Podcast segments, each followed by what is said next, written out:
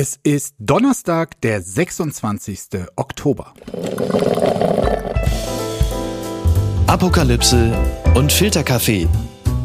Die frisch gebrühten Schlagzeilen des Tages mit Markus Feldenkirchen.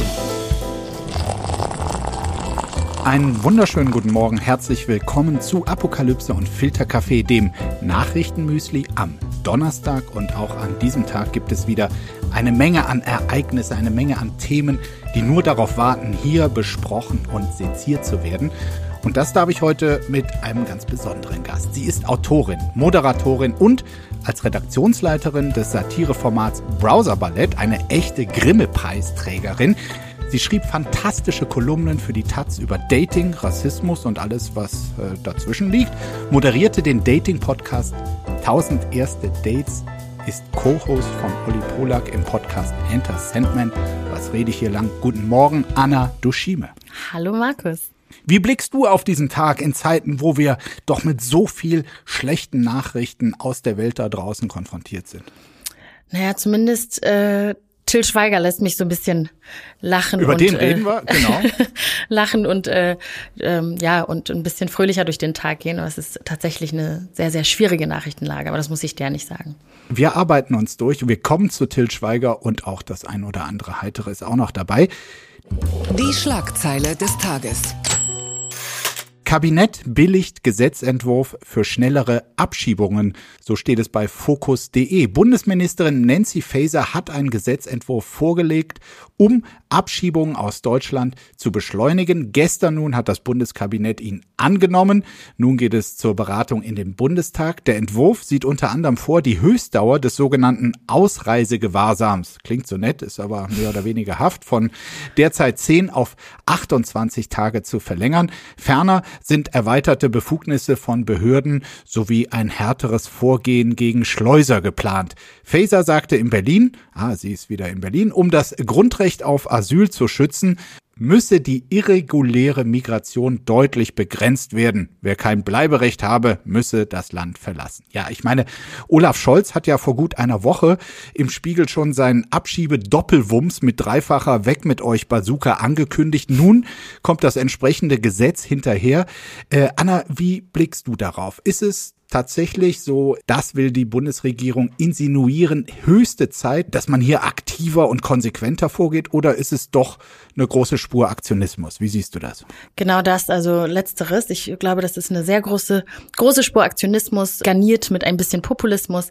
Ähm, ich glaube, das maß ich mir jetzt mal an zu sagen. Die wahren Lösungen sind einfach wenig ja, Schlagzeilen wert. Also die, ähm, das wären irgendwie schnellere Aufnahmeverfahren zum Beispiel oder Deutschkurse oder schnelleres Anerkennen von ausländischen Abschlüssen und so weiter und so fort. Aber das ist halt kein Spiegel-Titelbild. Ne? Also das ist, ähm, ich finde das total unehrlich, gerade wie die Debatte geführt wird, weil es gibt total viele integrierte Menschen, die abgeschoben werden. Ähm, dann irgendwie fehlt es in Deutschland aber einerseits an jeder Ecke fehlt es an, an Fachkräften.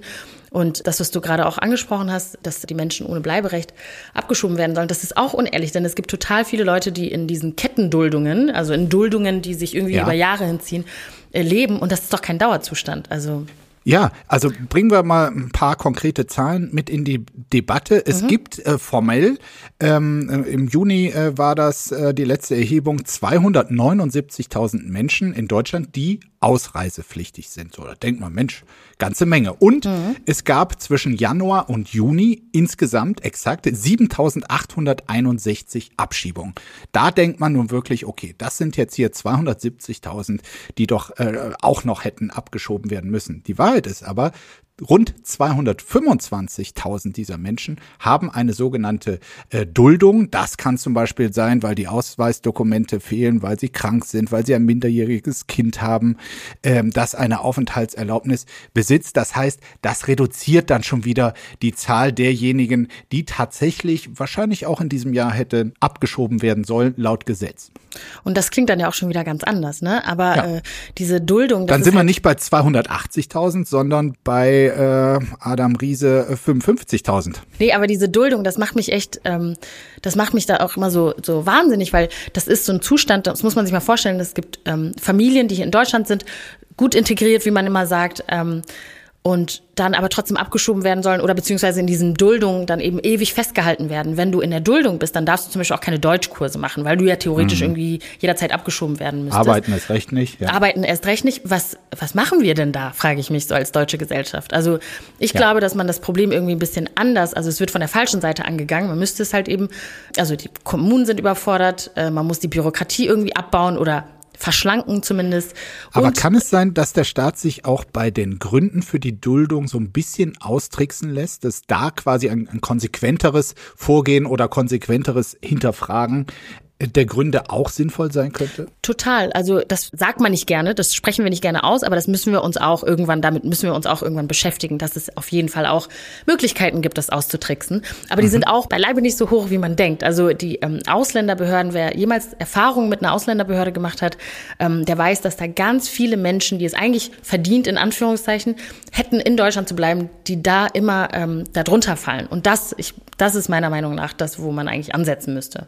Ja, es ist ja allgegenwärtig zurzeit, dass äh, für einen Großteil der Bevölkerung äh, Migration, äh, der Umgang damit Thema Nummer eins ist. Äh, hier fühlt sich eine Bundesregierung offenbar getrieben. Und ich sag mal so, ich kann persönlich schon verstehen, wenn man mit Blick auf die Leute, die eigentlich wo es keinen Grund gibt, sie nicht abzuschieben, dass da der Staat irgendwie das irgendwie auch organisatorisch ist. So eine Abschiebung natürlich ein, ein Riesenaufwand. Total. Das muss man sagen, dass das nicht hinbekommen wird. Da entsteht ja. so ein bisschen der Eindruck, hier äh, wird der Staat seinen eigenen äh, Ansprüchen und Gesetzen nicht gerecht und ist äh, zu lax. Das heißt, diese Lücke zu schließen, halte ich durchaus für sinnvoll. Andererseits, das zum Riesenthema, und das ist jetzt die Lösung, hoch zu jessen, wie es zurzeit auch vom Bundeskanzler geschieht, ist eben nicht redlich, wenn man sich, wie wir es eben getan haben, die Zahlen anschaut. Total.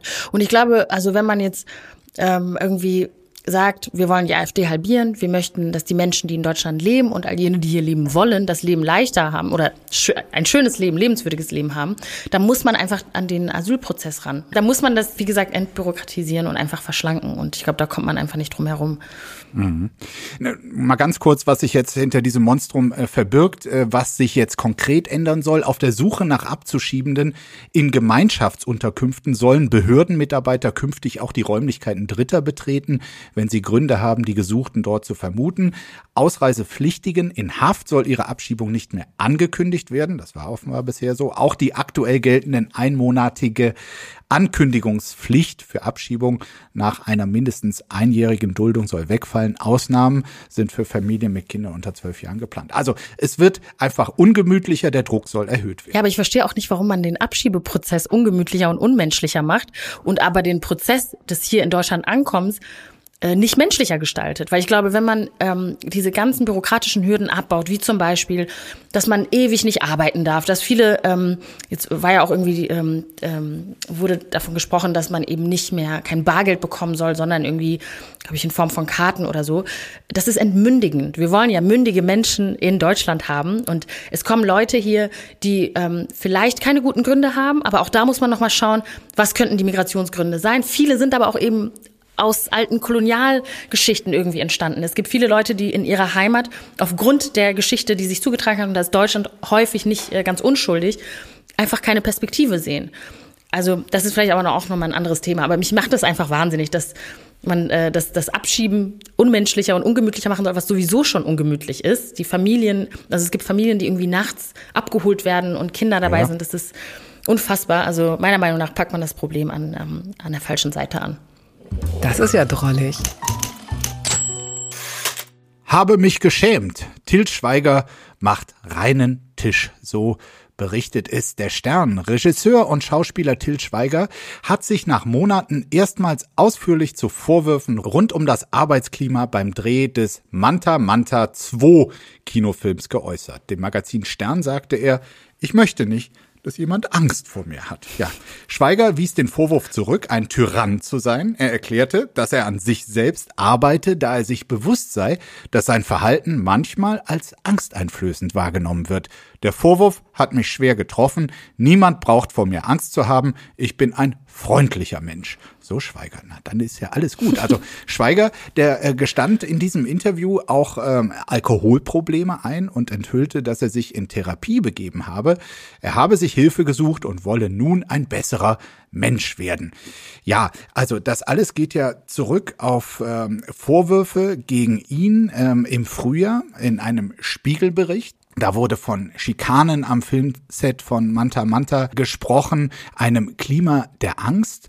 Und ich meine, wenn man das jetzt vergleicht, was Schweiger da sehr offenherzig, äh, sehr reumütig auch dem Stern erzählt, wenn man das vergleicht mit den ersten Reaktionen, die von ihm und seinem Management kamen auf die Enthüllungen, das ist schon ein riesenweiter Un Unterschied. Und auch wenn man die Reaktionen sieht, die auf diesen Spiegelbericht damals kamen, von wegen Verdachtsberichterstattung, mhm. das geht so weit irgendwie. Also da muss man jetzt festhalten, Schweiger scheint das Problem selbst erkannt und wie es hier heißt, auch die richtigen Schlüsse gezogen zu haben. Ja, oder eine sehr gute PR-Agentur jetzt endlich beauftragt zu haben. Ähm, also, du glaubst ihm nicht, dass hm, er, nee, dass er ich, also, reumütig ist, dass er auch arbeitet an sich? Nee, ich glaube, zwei Dinge können ja gleichzeitig wahr sein. Also ich glaube, der hat eine gute PR-Agentur, die ihm jetzt sagt, was, er, was, was die richtigen Dinge sind, die man so sagen muss. Aber ähm, ich glaube auch wirklich daran, dass er daran arbeitet, weil es kann das möchte, glaube ich, niemand, dass man als Tyrann gesehen wird oder dass es unangenehm ist, wenn man äh, einen Raum betritt oder ein Set betritt. Äh, und ich finde auch, dass Menschen, klingt jetzt kitschig, Markus, aber Menschen dürfen Fehler machen und sollen auch rehabilitiert werden, wenn sie dann die Fehler einsehen und sich entschuldigen, weil sonst weiß ich nicht, wo wir hinkämen. Mhm. Ähm, eine dieser Fehler ähm, beim Dreh von Manta Manta war ein, wahrscheinlich auch die krasseste äh, Szene, ähm, dass er da ausgerastet ist, als er hoch betrunken wohl mhm. äh, schon vormittags zum Set gebracht wurde und sich der Herstellungsleiter ihm zu seinem eigenen Schutz und zum Schutz der Mitarbeitenden in den Weg gestellt hat. Und Schweiger sagte in diesem Interview, ich zitiere mal, ich habe noch gedacht, wer ist er? Wir sind doch, wir sind doch zuerst losgefahren, aber er hat uns wohl überholt, als wir getankt haben. Benzin wohlgemerkt. Er wollte mich wohl vor mir selbst schützen und hatte den Mut, sich mir in den Weg zu stellen. Und was tat ich? Ich habe ihm eine Ohrfeige gegeben, obwohl ich diesen Mann so unglaublich schätze und so gern habe. Mein Sohn ist dazwischen gegangen und hat mich weggezogen. Auf den war ich dann auch noch sauer. Ey, kannst du dich mal für deinen Vater gerade machen? Ich will da nur drehen, ich kann drehen. Es war eine Katastrophe, so Schweiger heute, für die ich mich heute noch schäme und für die ich allein verantwortlich bin. Wie wirkt das auf dich? Ähm, also es wirkt auf mich gut, weil ich glaube, die Filmbranche, wer schon mal ein Set betreten hat, kann auf jeden Fall bezeugen, dass da viel äh, Macht manchmal auf eine Person konzentriert ist, so auch bei Till Schweiger, dass da auch relativ schnell eine, eine Atmosphäre der Angst herrschen kann, weil einfach die Hierarchien unglaublich klar sind am Set. Mhm. Also da, wo man jetzt so ein bisschen in anderen Betrieben äh, alles basisdemokratisch entscheidet und jeder darf alles sagen, so ist es am Set nicht. Es ist finde ich auch unglaublich männlich geprägt, ähm, ein rauer Ton meist. Also ich kann mir sehr gut vorstellen, dass äh, da viele Leute sich nicht gut gefühlt haben. Mhm. Und ich finde, ähm, es ist ein gutes Zeichen, wenn jemand wie Till Schweiger, der eben nicht nur ähm, Schauspieler ist, sondern auch Regisseur und Produzent, ja. ähm, wenn er ganz klar zu seinen Fehlern steht, zu seinen Taten steht und sich auch wirklich entschuldigt. Ich nehme ihm das auch ab. Also wer schon mal betrunken irgendwas Dummes gemacht hat oder gesagt hat, weiß, wie der emotionale Kater neben mhm. dem anderen Kater ähm, am nächsten Tag dann ist. Und ich glaube, das nehme ich ihm ab, dass er da keine ja. Lust drauf hat, mehr so zu sein. Insgesamt muss man sagen, die Entwicklung, die das ausgelöst hat, ist gar nicht so schlecht. Und ich glaube auch, man wird auf jeden Fall an Filmsets äh, indirekterweise Till Schweiger danken, denn äh, viele werden sich nochmal Gedanken machen, ob sie das, was sie jetzt gerade irgendwie in einem rüden Ton sagen wollten oder wo sie irgendwie durchdrehen wollten, ob sie das genau so machen wollen. Weil sie gesehen haben, dass es tatsächlich Konsequenzen haben kann. Und zwar auch schon für einen Till Schweiger. Bitte empören Sie sich jetzt. Ex-Merkel-Berater schockt mit Israel-Aussagen. So steht es bei Bild. Äh, zweieinhalb Wochen nach dem Mord an mehr als 1400 Israelis durch die Hamas hat der Chef der renommierten Münchner Sicherheitskonferenz und eben früherer Merkel-Berater Christoph Heusgen mit Aussagen über Israel für heftige Kritik gesorgt. In einem ZDF-Interview am Montagabend bezeichnete Heusgen das palästinensische Massaker als Hamas-Aktion. Auch sprach er sich gegen eine israelische Bodenoffensive aus, damit Israel, Zitat, jetzt aus Zorn und Hass nicht überreagiere. Für die Hindernisse einer diplomatischen Lösung des Konflikts machte Heusken ebenfalls Israel verantwortlich. Da muss Israel auch mitmachen. Das kann man sich derzeit nicht vorstellen, so der frühere außenpolitische Berater. Volker Beck, der langjährige Grünen-Abgeordnete und Präsident der deutsch-israelischen Gesellschaft, ist darüber fassungslos, viele andere übrigens auch. Heusgen, ich zitiere hier äh, Volker Beck, Heusgen stellt faktisch Israels Recht auf Selbstverteidigung in Frage, nachdem 1400 Israelis ermordet und 210 verschleppt wurden, rät er in dieser Situation als sei nichts geschehen, formelhaft zur Zwei-Staaten-Lösung. Irre. Ja, Anna, ich muss gestehen, ich war, als ich das gesehen habe, äh, habe mir das Interview angeguckt, ähnlich bestürzt wie Volker Beck und die Bild-Zeitung ähm, wie man nach dem, was dort an unschuldigen israelischen Bürgerinnen und Bürgern äh, verübt wurde, so kurz danach so absolut empathielos äh, mit mhm. so einer äh, Schlaumeierei daherkommt, so als, als einfach nur die ganz große diplomatische Bühne hier betrachtend und äh, das fand ich wirklich äh, unangemessen. Auch den Eindruck zu erwecken, die Israelis seien letztlich selbst schuld, wenn sie von der Hamas angegriffen würden und als ob das eigentliche Problem die israelische Reaktion auf dieses Massaker sei, mhm. nicht das Massaker selbst. Das schwang ja auch da so ein bisschen mit. Wie geht's dir damit? Ja, das ist ja, mich macht das ähnlich fassungslos. Also das Herabsetzen, das so Hamas, Hamas-Aktion zu nennen, das äh, finde ich ganz, das ist ganz nur schwierig. Aktion gewesen, ja. Klar, kann man so nennen. Ähm, und ich finde, also ich verstehe nicht, wenn man sich mal vorstellt, sind 1400 Menschen umgebracht worden, 210, glaube ich,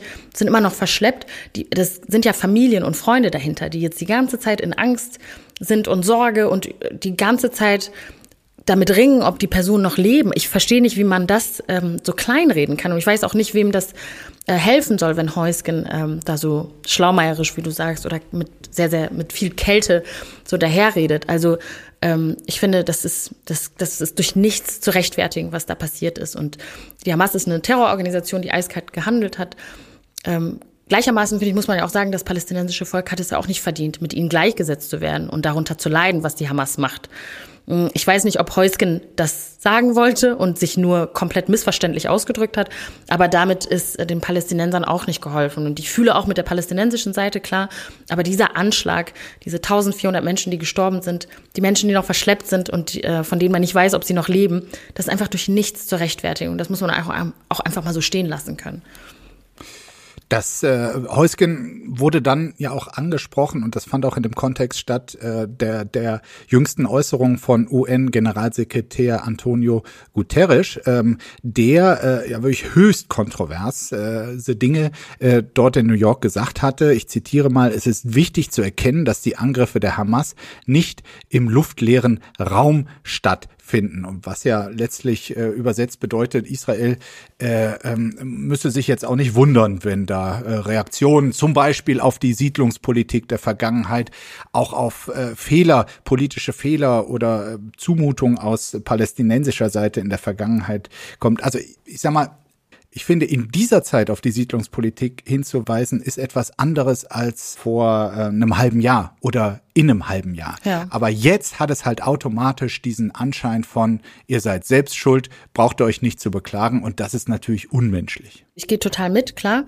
Mhm. Ähm, ich glaube, dass die Zeit total entscheidend ist und äh, dass also der Zeitpunkt auch darüber entscheiden kann, ob etwas pietätslos ja. ist oder nicht.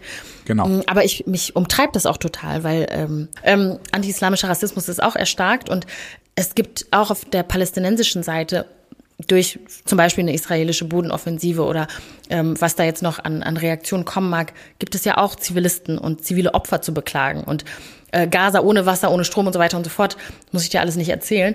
Ähm, da frage ich mich, wie können wir denn darüber reden? Weil das Letzte, was ich zum Beispiel möchte und auch ganz viele Leute, ist eben diese, ähm, diesen Terroranschlag in irgendeiner Weise zu rechtfertigen oder klein zu reden. Aber kann man auch über die andere Seite sprechen, ohne das irgendwie gleichzusetzen? Das würde mich auch interessieren, was du dazu sagst. Nein, ich glaube, ähm, das kann man. Ja. Ähm, ich finde, wenn man über die Menschen in Gaza redet, dann äh, kann man Empathie haben, dann äh, kann man sich auch wünschen, dass äh, Israel in der Reaktion auf äh, diesen Terror so vorgeht, dass möglichst, wirklich möglichst wenige Unschuldige ähm, dort verletzt werden oder gar ums äh, Leben kommen. Ich finde allerdings, man darf auch den Anspruch an die Menschen äh, in Gaza setzen, sich von ähm, ihrer eigenen Führung klar zu distanzieren. Und da sieht man ehrlich gesagt nicht allzu viel. Ja, das, äh, das, das sollte nicht so sein. Ich habe nur manchmal das Gefühl, dass da so eine Perspektivlosigkeit herrscht, dass da wirklich niemand ähm, niemand da ist, an den man sich klammern kann und dass man da eben aus der Perspektivlosigkeit heraus sich da irgendwie an die falschen, ähm, dass die an die falschen hängt. Und die Hamas das natürlich auch eiskalt ausnutzt, ne? Na klar, also es gibt ja da auch Interessen, dass da kein Frieden ist. Und also ich muss sagen, die Bilder, also ich bin normalerweise nicht so, ich schaue Nachrichten, auch wenn die, die Lage schrecklich ist, aber was den Nahostkonflikt angeht und was die Bilder angeht und was die Beschreibung zum Beispiel auch durch die israelischen Sanitäter angeht, ich fühle mich total erinnert an, an meine eigene Biografie, an Rwanda, an den schrecklichen Genozid, den es in, ähm, in Rwanda gegeben hat. Vor und, dem du und deine Familie geflüchtet seid? Richtig, ja. vor dem wir geflüchtet sind. Und ich habe wirklich ähm, Schwierigkeiten zu verstehen, dass das nochmal passieren kann, nachdem wir es überlebt haben, dass das nochmal sowas ähnliches Menschen widerfahren kann, dass man aus seinen Häusern rausgeholt wird, Menschen gefoltert werden, umgebracht werden, ähm, dass Bomben in Gaza, wie in Gaza, dass Bomben auf, auf Häuser fallen und so. Ich kann das überhaupt nicht mit, mit meinem erwachsenen, mit meinem erwachsenen Blick auf die Welt vereinen. Also das äh, finde ich, ja, Ganz schlimm. Die gute Tat des Tages. Was muss in die Tonne und was geht noch? Ja, das fragt äh, spiegel.de. Äh, worum geht es hier? Ich äh, muss noch mal kurz dran erinnern. Jasmin Mbarek, schöne Grüße und ich hatten am Montag die Pläne von Cem Özdemir, unserem Ernährungsminister, diskutiert. Das Mindesthaltbarkeitsdatum für einige langhaltbare Lebensmittel wie Tee, Reis oder Honig abzuschaffen. Und ja, was soll ich sagen? Wir haben dann da so geredet und stehen seitdem, man muss es offen sagen, unter erhöhtem Snob-Verdacht. Also, äh, weil wir, äh, also Jasmin natürlich noch viel mehr als ja. ich, äh, weil sie ganz klar gesagt hat, also sie schmeißt das ganze Zeug schon meistens äh, vorher weg oder gibt's ihr Mann, der würde alles essen. Ich habe äh, zugegeben, dass ich tatsächlich äh, bei manchen Lebensmitteln mir unsicher sei, ob ich in der Lage sei zu erkennen, ist es noch gut oder nicht. Und da gab's also Reaktionen, das ist ähm, das ist wirklich äh, der helle Wahnsinn. Ich zitiere mal eine, da denke ich, wie abgehoben sind die eigentlich, dass sie nicht mal mehr selbst erkennen, wann ein Joghurt schlecht ist. Oder bei Twitter, die beiden fragen sich ernsthaft, wie man herausfinden kann, ob man das noch konsumieren kann. Aufmachen, riechen, probieren. In der Reihenfolge. Zwei erwachsene Menschen zeigen das Verhalten von wohlstandsverwahrlosten Kindern. Ja, nimm das, Jasmin, aber nimm aber auch, auch das, du, äh, Markus. Ne? Markus. Ja, natürlich, natürlich. äh, so, und dann war ich halt dankbar, dass äh, jetzt äh, die Kollegen beim Spiegel, vom Spiegel äh, hier Hilfeleistung äh, geben. Sie haben nämlich äh, jemanden interviewt, einen Experten, Daniel äh, Wefers, Professor für Lebensmittelchemie, und äh, der wollte hier Tipps geben, äh, wie man das gut erkennt. Aber erstmal die Frage an dich, äh, Anna, äh, würdest du auch hier in die Kategorie äh, abgehobene Snobs äh, zählen oder oder oder kannst du mir schon sagen, brauche ich gar nicht diesen Professor? Also ich traue mich gar nicht, äh, das zu sagen, aber ich bin tatsächlich, ich falle leider auch in diese Kategorie. Ich habe Todespanik davor, äh, irgendwie mir eine Lebensmittelvergiftung zu holen und deshalb äh, schmeiße ich die Sachen auch eher, beziehungsweise das stimmt, ich mache es wie Jasmin, ich gebe es auch eher meinem Partner, der auch wahrscheinlich alles. Die essen immer alles die Partner. Das ist, der ist, also der kann, der kennt da gar nichts. Wir haben ja auch ein, wir haben ein Baby und damit entschuldige ich es so ein bisschen. Für mich persönlich ist es egal, ob ich jetzt einen Joghurt esse, der zwei Wochen irgendwie bei dem MHD ist oder so. Aber beim Baby bin ich einfach doppelt vorsichtig.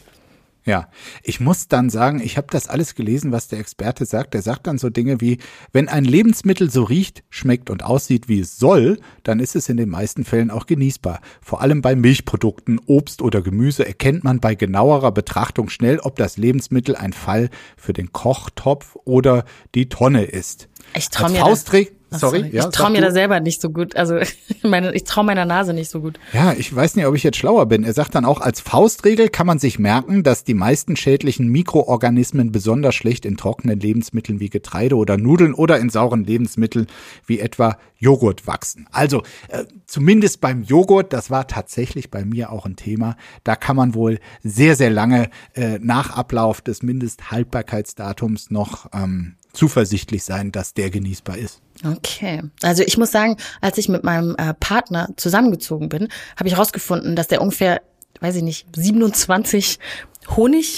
Honigdosen Töpfe? und Töpfe und wie auch immer hatte. Und das hat mich total, also ich war verwundert und auch ein bisschen besorgt. Also was, was, was, was steckt dahinter? Und wollte auch die Hälfte des Honigs wegschmeißen, weil das schon über den ähm, Haltbarkeits, über das Haltbarkeitsdatum war. Und ähm, da haben wir sehr lange diskutiert und er hat am Ende gewonnen. Und jetzt haben wir 27 abgelaufene Honig. Töpfe hier, aber die, laut Experte ja scheinbar ähm, ist ja alles okay, ne? Ja, ja, also be betrachte diesen äh, Laborversuch äh, gerne mal weiter und halt uns auf dem Laufenden.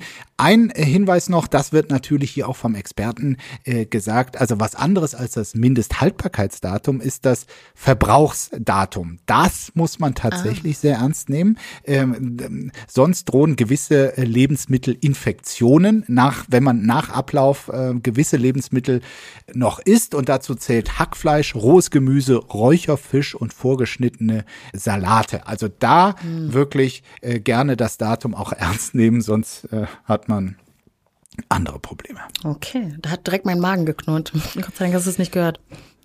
Was ist denn da schiefgelaufen? Studie zu Leben schwarzer Menschen, Deutschland besonders rassistisch. So berichtet es unter anderem die Taz. Bei einer europäischen Umfrage zu Rassismus gegen schwarze Menschen in den EU-Staaten hat Deutschland den 13. Platz belegt und untersucht wurden 13 Länder. Das teilte die Europäische Agentur für Grundrechte mit, die die Umfrage in Auftrag gegeben hatte. Demnach gaben in Deutschland 76 Prozent der Befragten an, in den vergangenen fünf Jahren wegen ihrer Hautfarbe, Herkunft oder Religion benachteiligt worden zu sein. Das ist der höchste Anteil unter eben den 13 EU-Ländern, in denen Menschen mit afrikanischen Wurzeln zu Rassismus und Diskriminierung befragt wurden. Anna, mal ganz ehrlich, wie sehr haben dich diese Ergebnisse der Studie überrascht? Also ich bin nicht besonders überrascht, Markus, muss ich sagen. Ähm, einfach weil ich, also ich bin schwarz für die, die es nicht wissen, aber äh, ich spreche auch mit vielen anderen äh, schwarzen Menschen, die in Deutschland leben und ich habe aber auch Verwandte in Belgien und in Frankreich und in Schweden. Und äh, wenn wir uns austauschen, ist sehr oft ähm, also es gibt wirklich eine aufrichtige Sorge manchmal bei Familienmitgliedern, dass die sagen, ist denn, ist in Deutschland irgendwie cool und fühlst du dich sicher? Und ich kann aber sagen, ich fühle mich no, weitestgehend sicher und habe auch nicht das Gefühl gehabt, dass ich strukturell benachteiligt worden bin, so sehr, dass ich jetzt nicht weitergekommen bin in meiner Karriere oder bei der Wohnungssuche etc. Aber es passieren sehr viele Dinge, die man, glaube ich, jetzt unter Alltagsrassismus so zusammenfasst, ähm, dass man dann, oder dass ich auf jeden Fall schon häufig in Erwägung gezogen habe, vielleicht woanders mein Glück zu suchen, ja. Welche Erfahrungen sind das dann? Also, dass äh, auf der Straße ähm, das N-Wort mir hinterhergerufen wird oder Schokolade oder solche Sachen. Ähm, oder bei der Wohnungssuche, dass ich, ähm, wurde ich oft von Nachbarn dann so beäugt oder dass äh, die Nachbarin dann so die, die Haustür zuknallt, damit ich nicht reinkomme, obwohl ich ja auch zur Besichtigung komme und, und solche Sachen. Und äh, ja, es ist irgendwie, es ist so eine so ein merkwürdiges Gefühl, weil ich, das kennen viele, Leute nicht, die nicht von Rassismus betroffen sind, aber immer wenn mir sowas passiert, ähm, empfinde ich zuallererst mal Scham, obwohl das eigentlich total bescheuert ist, weil ich kann ja gar nichts für die Situation, aber man schämt sich so sehr und ich glaube auch, dass ähm, vielleicht über die letzten Jahre auch ein ähm, Bewusstsein gekommen ist über diese Dinge, die einem passieren, dass Leute jetzt auch dazu stehen und sagen, das passiert mir, das oder das ist mir passiert ähm, die Generation vor mir, zum Beispiel meine, äh, meine Eltern, ähm, die sind nochmal ganz anders mit Rassismen umgegangen, haben sehr viele Dinge einfach geschluckt und gesagt, ich lasse das einfach nicht an mich heran. Und ich glaube, meine Generation ist jetzt so, hey, wenn mir was passiert, ich rede da jetzt sofort drüber. Ich sehe es überhaupt nicht ein, das irgendwie zu verstecken. Das wäre dann zumindest etwas, was diese Zahlen nicht wiedergeben, aber wo du durchaus einen Fortschritt erkennen kannst. Ja, also ich finde, um ein Problem zu lösen, muss man zuallererst mal darüber reden können. Und ähm, wenn man Dinge versteckt oder nicht dazu stehen will, dann kann man es äh, nicht lösen. Und ich hoffe, dass Deutschland so ein bisschen wach wird äh, und, und sich dieser Zahl bewusst macht, dass der dahinter Menschen stecken. Da ist ja dann nicht nur dein ganzer Tag ruiniert, sondern wie gesagt, ich denke auch manchmal ernsthaft darüber nach, woanders hinzuziehen. Und ich glaube, das ist bei vielen Leuten so. Und das ist schade. Und darüber muss man sich äh, nochmal im Klaren werden. Blattgold. Misslungenes Date mit Helikopterrettung. So steht es in der Süddeutschen. Zwei Münchner lernen sich online kennen und verabreden sich zu einer Bergwanderung. In einem Chat vorab hatte sich der Mann flirtenderweise als persönlicher Bergführer bezeichnet.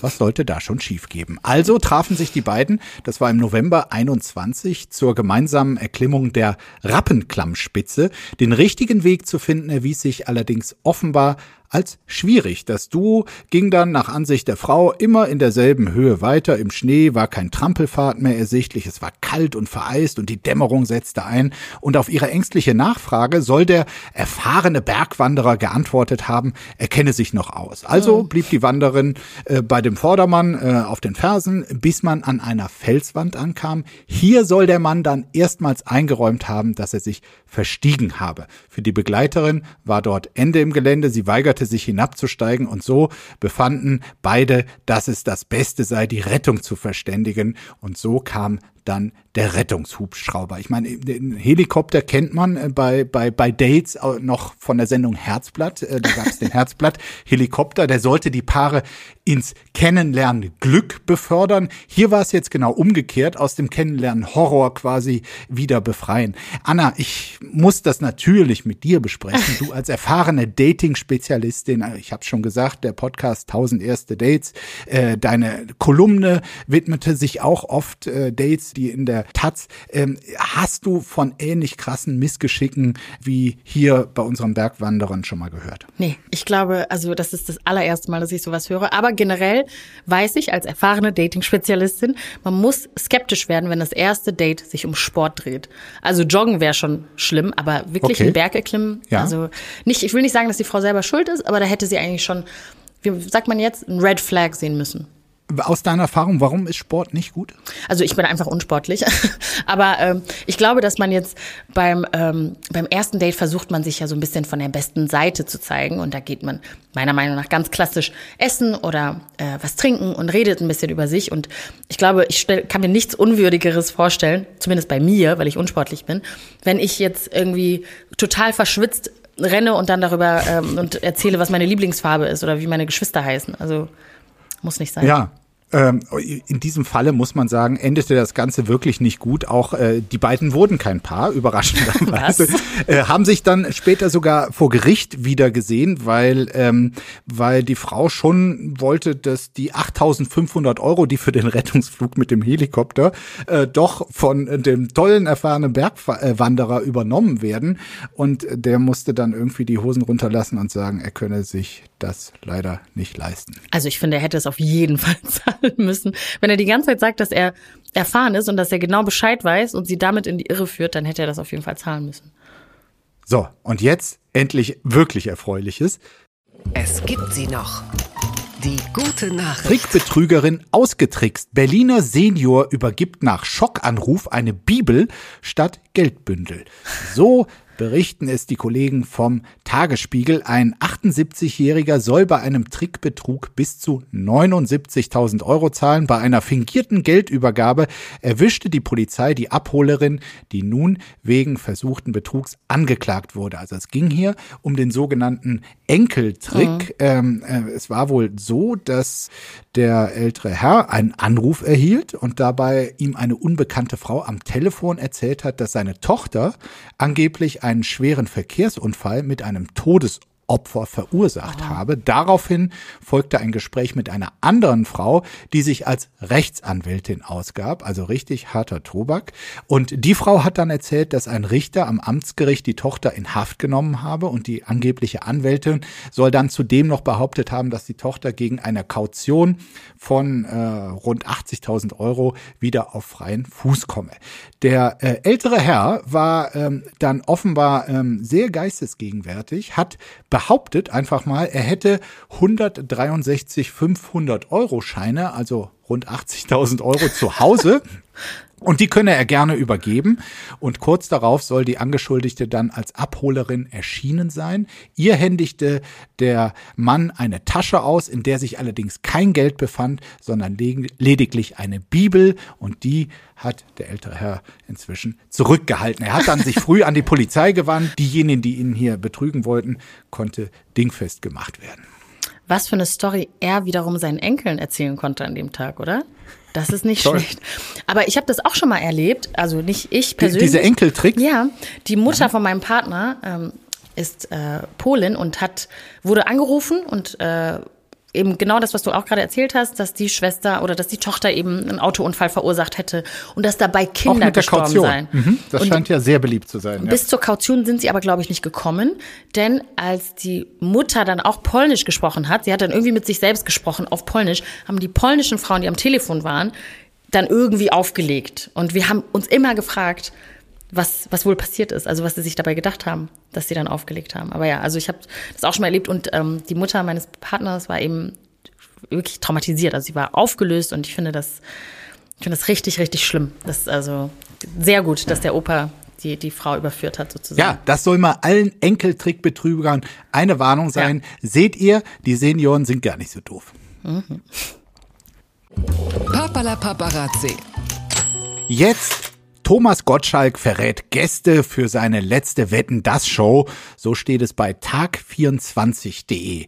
Helene Fischer und Shirin David werden gemeinsam bei Gottschalks letzter Sendung Wetten das auftreten. Es sei noch unklar, ob Helene Fischer während ihres Auftritts auch rappen wird. Das weiß ich noch nicht, so Gottschalk. Auch die US-amerikanische Sängerin Cher wird bei der Abschiedsausgabe dabei sein. Dies könne er, so Gottschalk, sicher bestätigen. Ja, es ist am 25. November der Fall. Da feiert Gottschalk seinen endgültigen Abschied von Wetten das. Helene Fischer, Shirin David und Cher. Wie verlockend ist das für dich, Anna? extrem verlockend. Also ich finde Helene Fischer eine sehr, sehr spannende Figur. Ähm, und Shirin David, das kann ich auch verraten, äh, ja, sollte eigentlich Gast in meiner Show sein, hat aber leider abgesagt wegen Krankheit. Das heißt, ich freue mich sehr, sie wenigstens bei Wetten das zu sehen und hoffentlich sehe ich sie dann äh, in der Staffel, falls es eine geben sollte. So, und das mit Helene Fischer äh, musst du noch mal kurz ausführen. Warum findest du sie so spannend? Also, sie hat ja ich persönlich kann nicht so richtig viel mit der Musik anfangen, sag ich ganz ehrlich. Aber sie hat ähm, unfassbar erfolgreiche Tourneen immer hingelegt, immer ausverkaufte Hallen, hat eine Absolut. Wahnsinnsdisziplin und auch eine mhm. interessante mhm. Biografie. Ich finde, das macht für eine sehr, sehr spannende Figur und spannende ähm, Gesprächspartnerin. Und mit Wetten das, äh, bist du da jetzt froh, dass offenbar nach dem 25. November endgültig dann auch wirklich vorbei ist, nachdem es dann, dann noch diese Verlängerung gab?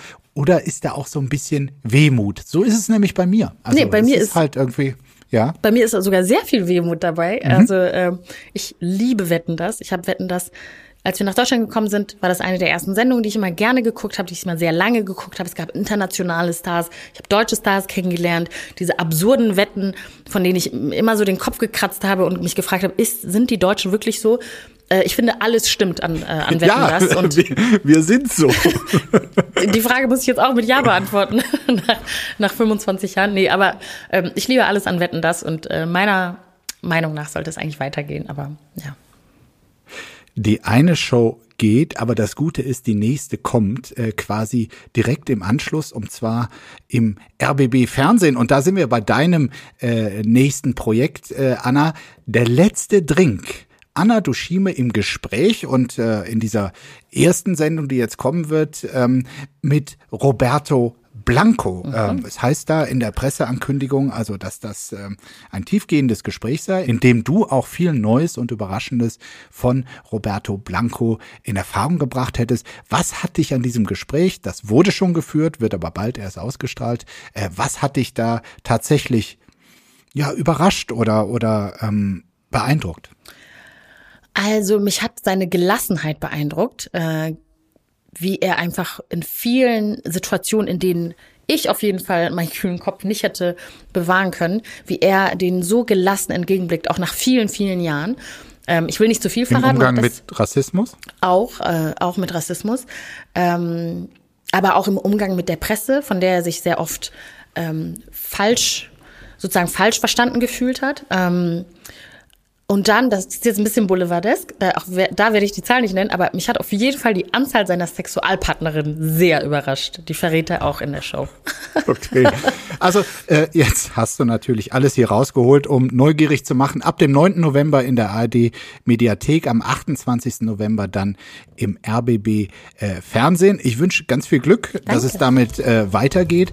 Und äh, ich bedanke mich erstmal für äh, deine Zeit heute. Es war ein toller Austausch, hat mir viel Spaß gemacht gemacht. Ich wünsche dir einen schönen Tag. Dankeschön, Markus. Danke für die Einladung. Ich wünsche dir auch einen schönen Tag. Komm bald wieder. Bye, ja, bye. Bis Tschüss. bald. Ciao. Apokalypse und Filterkaffee ist eine Studio Womans Produktion mit freundlicher Unterstützung der Florida Entertainment. Redaktion Imre Balzer. Executive Producer Tobias Baukhage. Produktion Kate Kubel. Ton und Schnitt Nikki Franking. Neue Episoden gibt es täglich Überall, wo es Podcasts gibt.